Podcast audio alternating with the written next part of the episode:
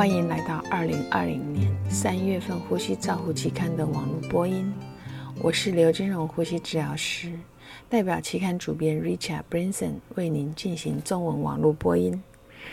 三月份的主编精选是 Friedman 等人从十个儿科不同的点的多中心的回顾性研究，尝试去定义体外膜氧和 ECMO 期间它的通气支持的最佳策略。他们总共分析五年内接受 VV ECMO 的儿科受试者，结果显示，七十五 percent 的受试者，他的呼吸器的策略仍然采取传统的压力控制的模式，与存活率无关。即使调整了疾病的严重度和使用 ECMO 前后呼吸器使用天数和氧气浓度的差异的因素。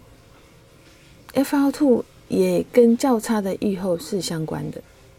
所以 Rating 指出，高的 SpO2 和高的 FL2 的受试者，它的生存期低于高的 SpO2 和低的 FL2 的受试者。他建议未来在小儿 ECMO 氧气治疗范围可能要有意识比以前还要来得窄。第二篇文章是由杨等人以。电阻抗电脑断层，简称 EIT，测量腹部手术后受试者使用传统氧气疗法和高流量鼻导管，以及他的身体的位置对于肺体积分布的影响。结果显示，床头抬高是可以改善背侧而不是腹侧肺区域的 EELI。高高流量经鼻导管腹侧和被侧肺区呼气末阻抗是受到改善的，而且它还可以改善受试者舒适度。西村认为这些发现并不人并不令人惊讶或意外。更重要的是，发现使用高近鼻高流量鼻导管抬高头是可以改善抬高床头是可以改善肺功能的。他指出，EIT 提供了我们一个新的评估肺功能的工具，并且可以视觉化区域变化这种独特的优势。第三篇文章是由 d i a r a d a 等人在实验室证实，转送型呼吸器这个侧边加入氧气供应，这个供应氧气的这个潮气容积的影响。这个结果。显示这项工作再度强调了氧气额外的补充对于呼吸潮气量的测量显示报告的影响。第四篇文章是由 Rodri Cruz 等人从加护病房到居家电子化医疗设备所造成成效分析。结果显示，通过直接观察解释数据的必须的准确获得的知识，熟练居家照护人员的重要性，以及确保所见即所得的频率。第五篇文章是由 Pesoto 等人比较超音波以肺功能测试和改良式的巴哈拉评估表。评估囊性纤维化受试者他的肺功能障碍的表现之间的差异，评估工具的差异。结果显示，非超音波与高解析电脑断层扫描中间有良好的相关性。改良式的巴哈拉评估表，它可以分辨肺超音波与肺功能和营养状况之间的密切相关性。第六篇文摘是由 Mura 等人分析三十五位吞咽困难的受试者使用超音波，评估上呼吸道中咽部残留量与吸入性风险的相关性。结果显示，我们可以利用超音波图像与光纤内视镜吞咽评估，它的效果是差不多的。他们作为评估吸入风险，提供了一种非侵袭性的方式。第七篇文摘是由周等人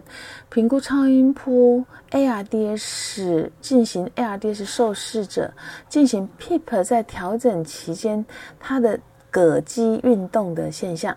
他们根据经肺压变化比较 PEEP 调整期间的背侧和腹侧压的偏移的程度。他们发现，在背侧侧。在背侧区或右半侧侧区这个膈肌会受到 PEEP 诱导变化的影响。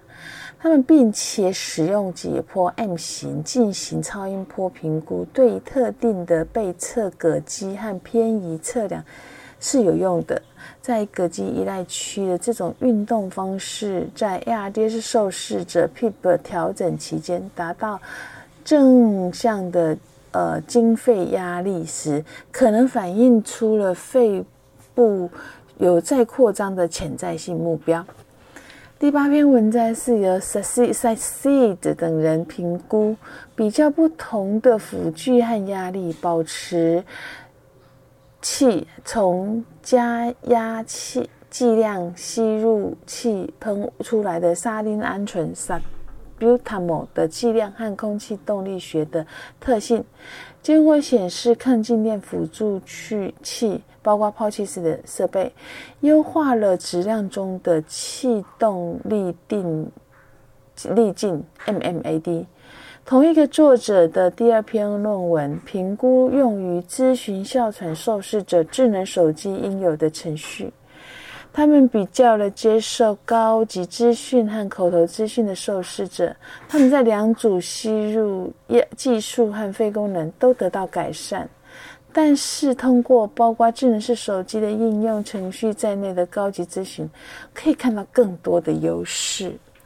第九篇文章是由 Hartman 等人比较医师医嘱与呼吸治疗师根据 ARDSNet 的协议制作出来的低血氧性呼吸衰竭的病人，在决策支持系统应用在小儿呃评估小儿 ICU。脱离的成效，结果三分结果显示，只有三分之一的 ICU 工作人员愿意执行，他们宁愿不做任何改变，并且认为这些建议是过于激进的。第十篇文摘是由 Scarlasser 等人评回顾性病例审查评估儿童 ICU 过去三年使用非侵袭性呼吸器的效益。结果显示，日夜使用 NIV 的方式及第一次停用 P 停用前平均连续六小时的儿童受试者的一半受试者，在晚上七点之后开始使用 NIV，早上五点到十点通常是中断使用的时间。他们的结得到的一个结论就是，NIV 在日夜使用方式经常是被这中断。重新启动和停用的第十一篇文摘是由 Bar Gas 等人以电子德非法 E 的 Fail 评估 COPD 病人受试者高级照护计划 ACP 的教育重点。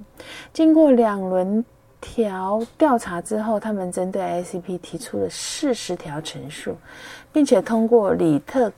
克里克特 （Likert） 五分量表进行的评估，达成共识大于等于八十分，他们才会确定了培训的明确的需求，以解决围绕在 SCP 的法律问题以及他病人的 COPD 病人的讨论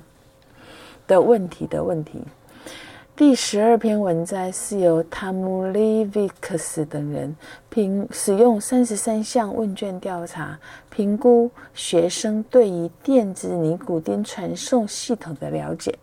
结果显示，受试者普遍缺乏二手烟影响的知识。对于电子烟在年轻人中使用，主要是用于同伴的影响和压力的减轻。他们得到结论是，呼吸治疗师值。值得对学生进行这方面的卫教。第十三篇文章是由 Doddy 等人针对医护人员进行十六个问题，关于 ARDS 病人使用神经肌肉阻断剂 NMB 的调查。他调查的内容包括适应症使用的频率、给药的策略。